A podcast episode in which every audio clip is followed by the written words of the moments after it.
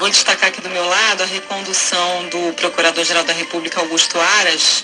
A cerimônia foi hoje, né? Ele disse que a caneta da PGR não será instrumento de peleja política, menos ainda de perseguição.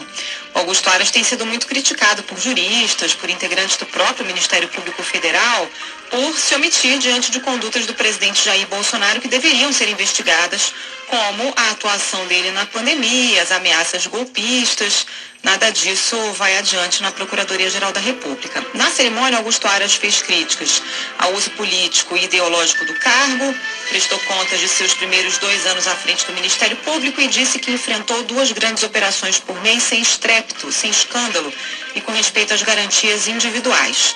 Disse também que é, o armistício, né, a harmonia entre os poderes deve ser mantida. Diz que quem não, que quem não faz política faz guerra. É, falou também que é necessário ter autocontrole para que seja coibida a indevida militância partidária ou eventualmente ideológica, que para ele prejudicam a imparcialidade com que se deve atuar. Esse controle, segundo ele, favorece o discernimento entre o combate à criminalidade na política e a criminalização de atos políticos. Aras agradeceu ao presidente Jair Bolsonaro nesse discurso. Bolsonaro acompanhou a posse numa sala do Palácio da Alvorada, onde está cumprindo o isolamento em função da infecção do ministro Marcelo Queiroga por Covid-19. Bocardi.